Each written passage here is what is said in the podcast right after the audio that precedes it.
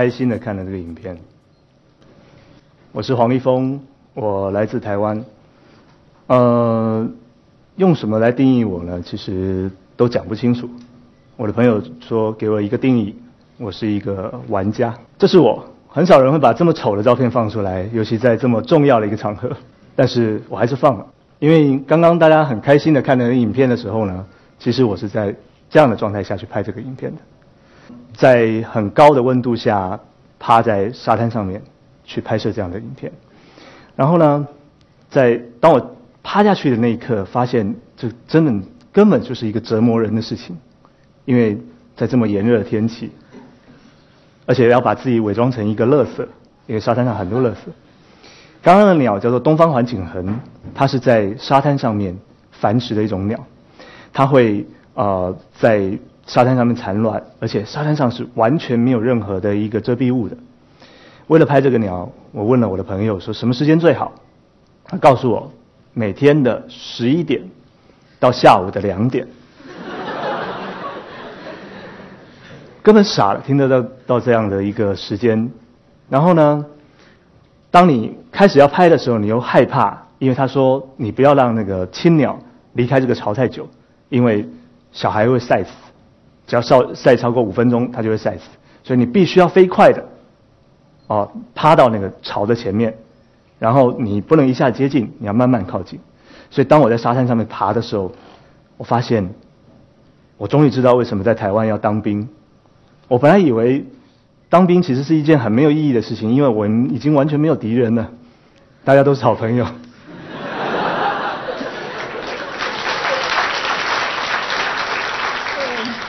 但是，我终于发现当兵有什么用？因为你要学匍匐前进，而且要提着枪匍匐前进，所以我就这样爬了。所以刚刚大家看到这么欢乐的影片，得到的是这样的结果：我拍到了青鸟带着孩子，带着刚出生一两个小时的孩子出来觅食，到处跑。其实，我是一个在台湾台北市里面长大的孩子，很多人看到我的作品。很多人看到我的摄影，不管我的创作这些东西，很多人以为我是在乡下长大的孩子。其实我跟很多人一样是在大都市里面去成长。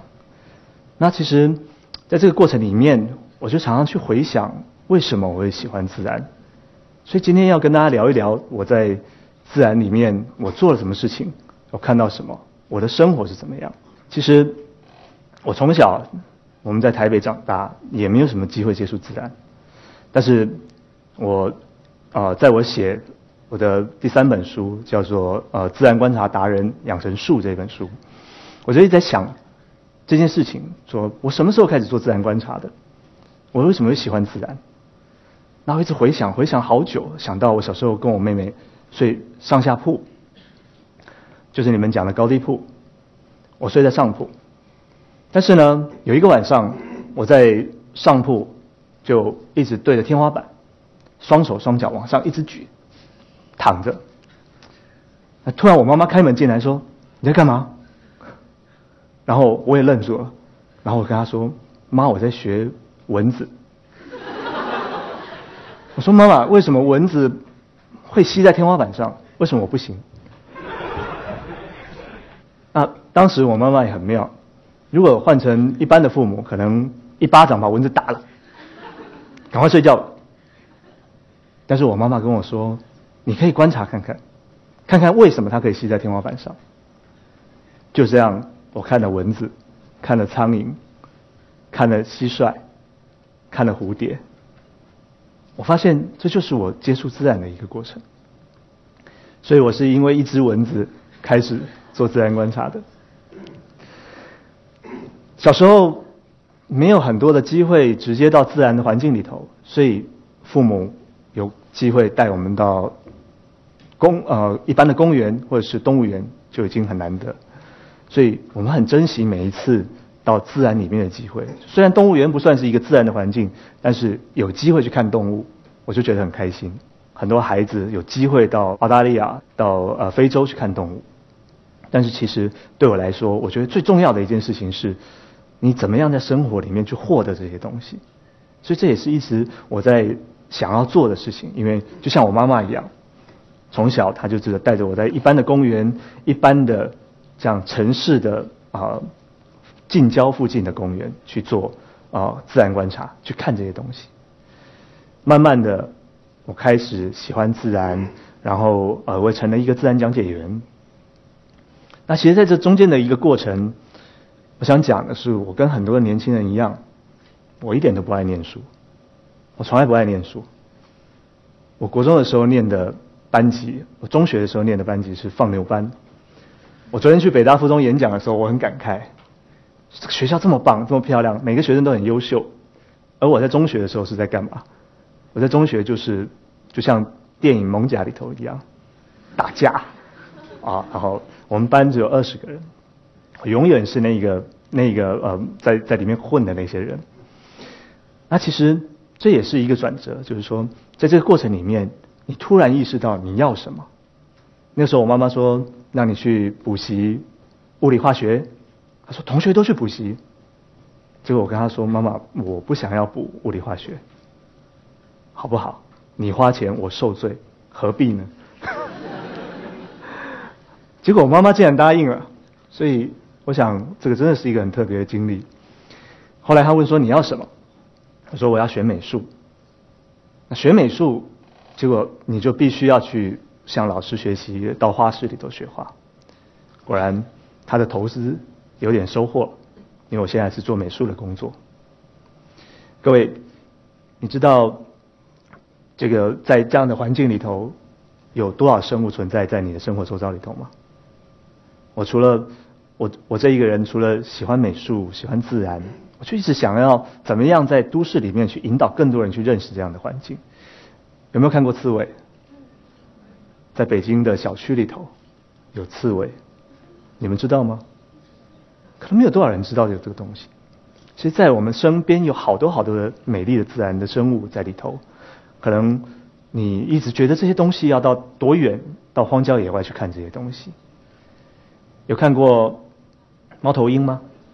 我第一次看到它们的时候，在我们家附近的植物园，看到树上有两堆东西在那。结果呢，我就拿起相机啪啦啪啦拍两张，它被我吵醒了。所以我就一直在想，哇，原来在我们生活中有这么多美丽的东西，但是我们总是要到偏远的地方，花大把大把的钱。去看自然，为什么不在身边去珍惜我们看到的自然？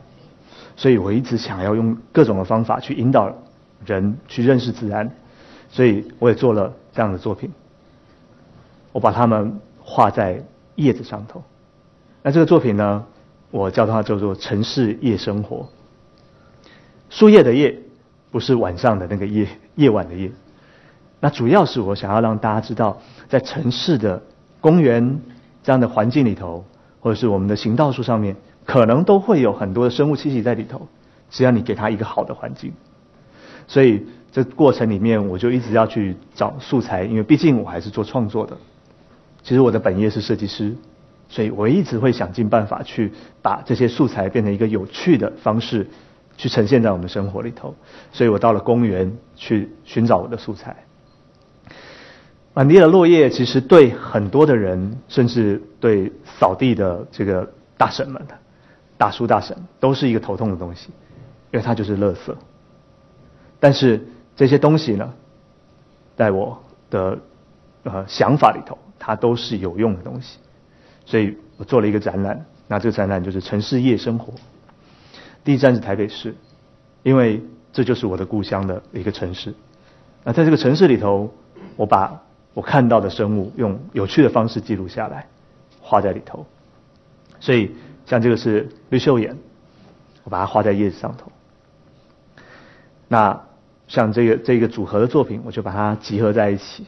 我要呈现的是绿袖眼这样的鸟，在都市里面它去啊吸花蜜、吃花瓣的一个过程。那当然，你要做这些作品，其实你要经过很多时间的观察。这个是。呃，我家的阳台上面，我种了一棵梅花。很多人以为说我要去营造一个自然环境非常困难，其实你只要有点心思，我在阳台上面种了那棵梅花，我花了七年时间，它终于盛开开花了。因为它必须要适应你的环境，当它适应之后，好多鸟都来觅食。看到绿秀岩来我们家阳台吃东西，大家看到角落那张图，是我竟然在我的工作室搭了一个伪装帐，在拍那个绿袖岩。很多人说哇，这个好二啊，在自己家为什么要搭一个伪装帐要拍拍绿袖岩？但是对我来说，生态摄影很重要一个部分是怎么样去呈现。生物最自然的一个样貌，而不是让它在一个很紧张的状态下吃东西，然后一个眼睛盯着你，一个嘴巴在吃东西，然后马上就飞走。所以我拍到这样的画面。你不要看到一个小胖胖鸟在你的窗前吃东西，是多么快乐的事情。所以我一直觉得自然其实是疗愈人心，可以让我们觉得生活很快乐的一个东西。麻雀也是我记录的对象。就是麻雀其实是我们最常见的，但常常忽略到它这样的一个生物，这样的生命，其实，在我们身边每天每天都在上演着各式各样的生命的一个延续，生命的变化。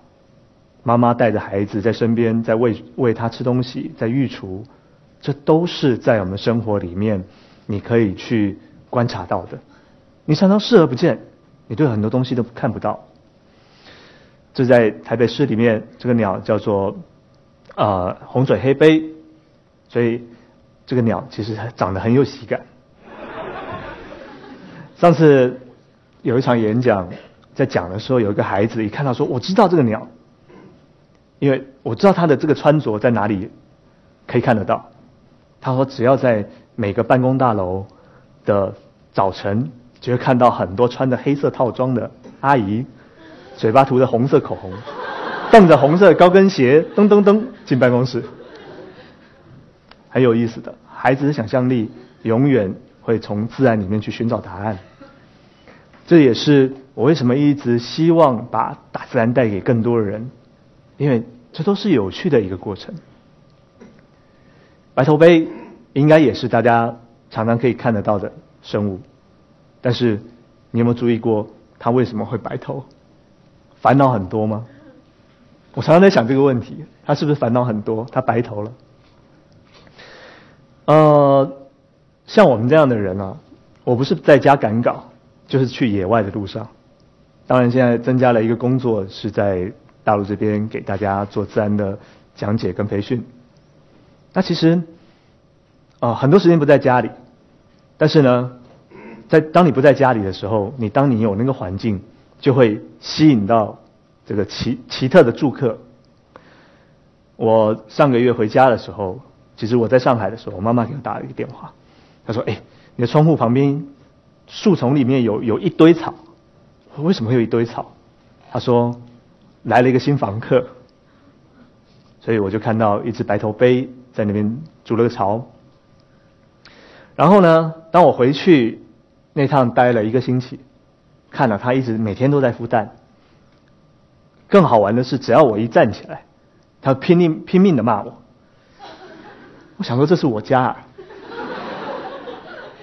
但是你又很好奇想要看他，所以我只好在我的窗户那边搭了一个伪装帐、伪装帘，然后呢把把我自己藏起来。那我每天就偷窥他一下，但是那个孵蛋期要要五五天，五到七天。结果呢？我要出门的时候，终于孵出来了。我把相机就架在那里，然后拜托我的妈妈说：“当你如果去楼上的时候，请你帮我按两张。”那结果我妈妈很辛苦的，因为儿子的嘱咐，所以他上去的时候，他就蹲在这个桌子下面，藏在下面，因为他会一直骂他。结果呢，他拍到这个画面。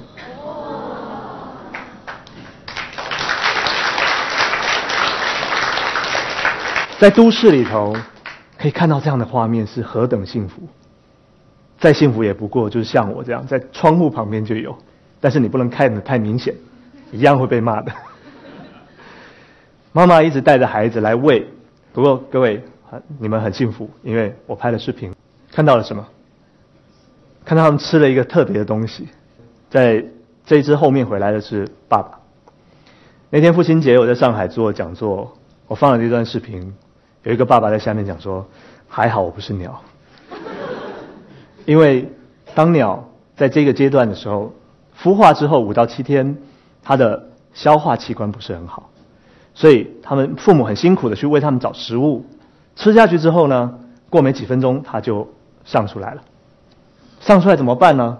父母没有太多的精力去为自己找食物，所以父母就得吃他的粪便。很伟大吧？所以在座未来可能现在有爸爸的，或未来要当爸爸的，知道当父母非常辛苦。更有意思的是，当我看到这样的场景，然后一路拍，很辛苦的这样熬了一个月，窗户不敢开，不敢出去外面扫地，因为出去他又很愤怒的在树上叽里嘎啦一直叫。结果呢，我本来想说解脱了，因为孩子带大了，都在我的花园里面，他们带来带去的。他又在我出门前，六月七号，又生下了第二窝蛋。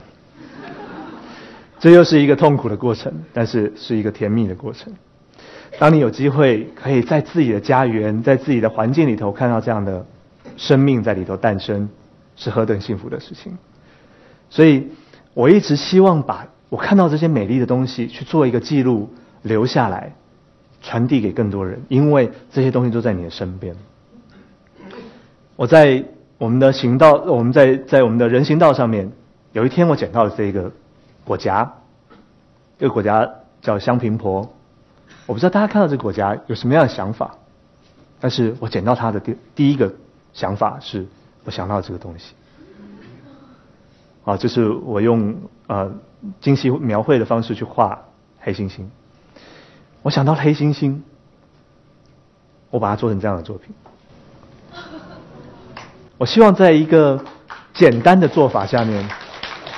可以把自然的有趣的东西去做在连接里头。每一张脸，它都有不一样的表情，不一样的样子，但是它都是源自于自然的，而且是我们身边可以找到的素材。甚至像我去山上捡到了像这个东西，这个作品叫做《山神的午餐》，但是它是松鼠的午餐，它是松鼠吃剩的这个松果。那我把它变成像一道炸虾这样的菜，但是充其量我们从这里可以看到美丽的作品。那反一个方向，它就是我记录自然的方式。我用这样的方式，用我自己所学的专长，我的美术专长，把它做成一个拼贴的作品。但就科学角度来讲，它是一个标本。我想没有一个人会愿意把生物的标本挂在家里，很恐怖。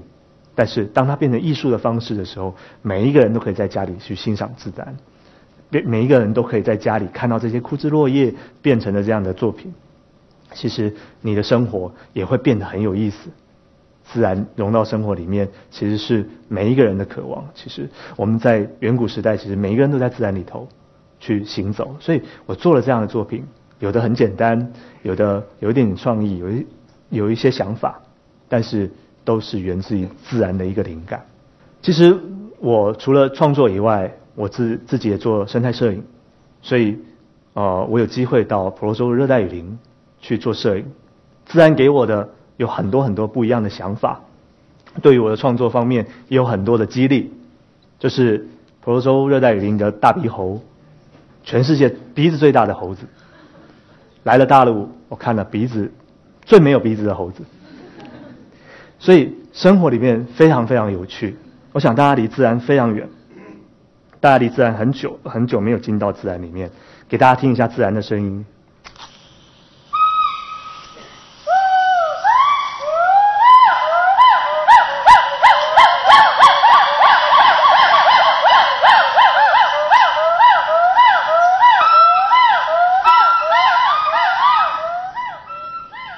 听过这样的声音吗？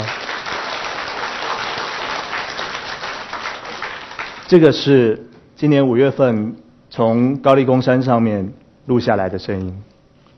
我想，当我很烦躁的时候，当我有压力的时候，我就把它放来听一听，因为我希望我像长臂猿一样可以大吼、叫一叫。但是这些声音其实常常在我们的脑袋里面回绕的，因为那是一个原野的呼唤。所以我们常常在自然里面，我们离自然好远，在台湾更是远。你从来没有办法想象，在自然的环境里面可以看到这样的生物在打斗，这个是在抢老婆的过程。我拍完之后，我拍了半个多小时，头好晕啊！但是当我头抬起来的时候，我发现我我我是不是眼花，眼睛揉一揉，看到前面那个草丛里面藏了一批的母鹿，每一个都在挑最壮的。所以在大自然里面，跟人类的社会一模一样。所以我很喜欢在大自然里面学习很多不一样的知识。在最后呢，其实今天时间很短，我有好多好多东西跟大家分享。最后，我们刚看过最激烈的打斗，再给大家看一下，在澳大利亚，我去年去了澳大利亚，就是为了这个鸟。我去澳大利亚去找一个建筑师，鸟的建筑师。那鸟的建筑师，他是在澳大利亚一个校园里头，而这个校园，大家有看到那红色的消防消防柱，跟这个人的关系，他就在校校园里面，再简单不过，再普通也不过的一个地方，他搭了这样一个东西，就是他的舞台。这个鸟叫 bowerbird，我们翻译叫做园丁鸟或者兰亭鸟。这个鸟呢，它跟我做的相同的事情，它也是一个创作者。他到处去捡拾自然物来讨好他的女生，他要追求的女孩。我们来看一下他们的舞台，这个是一个舞台搭在地上的舞台，铺满了他到处捡回来的垃圾。我突然觉得他跟我好像啊！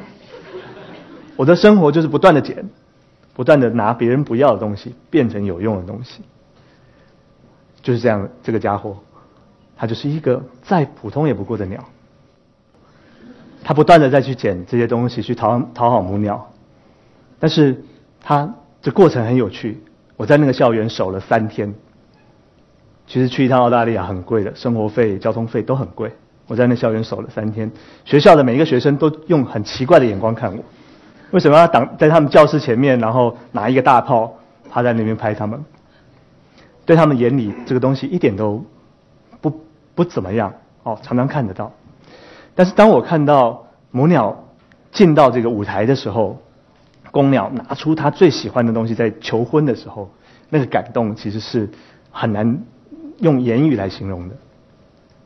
最后，他使出了绝招，我看他露出了头上的花。但是老实说，结果怎么样？在那三天里面，我是没有看到结果。我记得这个东西是我询问美国国家地理摄影师 t i l Lemon，他来中国讲课，我们一起讲课的时候，我问他说在哪里有，他讲了一个校园的名字给我，我就去找了。那我说那我怎么知道在哪里有这个东西呢？他说你可以问所有人，Everyone know。当我进去的时候我就傻了，Everyone know，我问谁呀？你有看到那个鸟吗？所以你会发现。这些东西是这么的普通，这么的平常，真的没有人知道。在我们身边有这么多美丽的事物等着你用心去发现。自然观察跟自然的记录对我来说是一种生活习惯，也是一种生活态度。也希望大家能够多关注你身边的自然环境，因为这样子会让你生活更美好、更丰富。